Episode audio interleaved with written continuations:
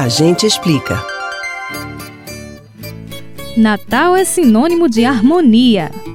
Até certo ponto. Se nem o aniversariante agradou a todos, o que dizer da uva passa?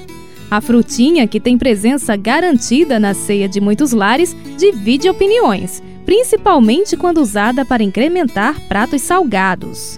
E você sabe como a uva se torna passa? Imagina como ela foi parar nas receitas natalinas? A gente explica.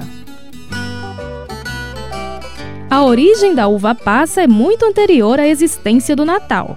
Especialistas apontam que ela vem desde a pré-história, na região do Mediterrâneo, quando as frutas caíam das videiras e ficavam expostas ao sol, secando naturalmente. Populações daqueles tempos gostaram do sabor e incorporaram o item à alimentação. Mais tarde, na Roma Antiga, o início do inverno no hemisfério norte era festejado em uma tradição chamada Natalissa Solissa Invicti, traduzindo livremente do latim aniversário do Sol Invencível. A partir daí, os europeus guardavam frutas previamente secas para enfrentar a temporada de baixas temperaturas. Durante a festa, a uva tinha papel de destaque. Um dos motivos é que era associada a Baco, deus do vinho e do prazer para os romanos. De acordo com a mitologia, a divindade nasceu de uma virgem justamente no solstício de inverno. Com o surgimento do cristianismo, o Natalicia Solis Invicti foi substituído pelo Natal, e a uva, firme e forte na tradição, ficou sendo associada ao vinho, que representa o sangue de Cristo. Hoje, uma das principais formas de produção das uvas passas é colocando-as para secar ao sol em locais com clima desértico, ou seja, com altas temperaturas e baixíssima umidade.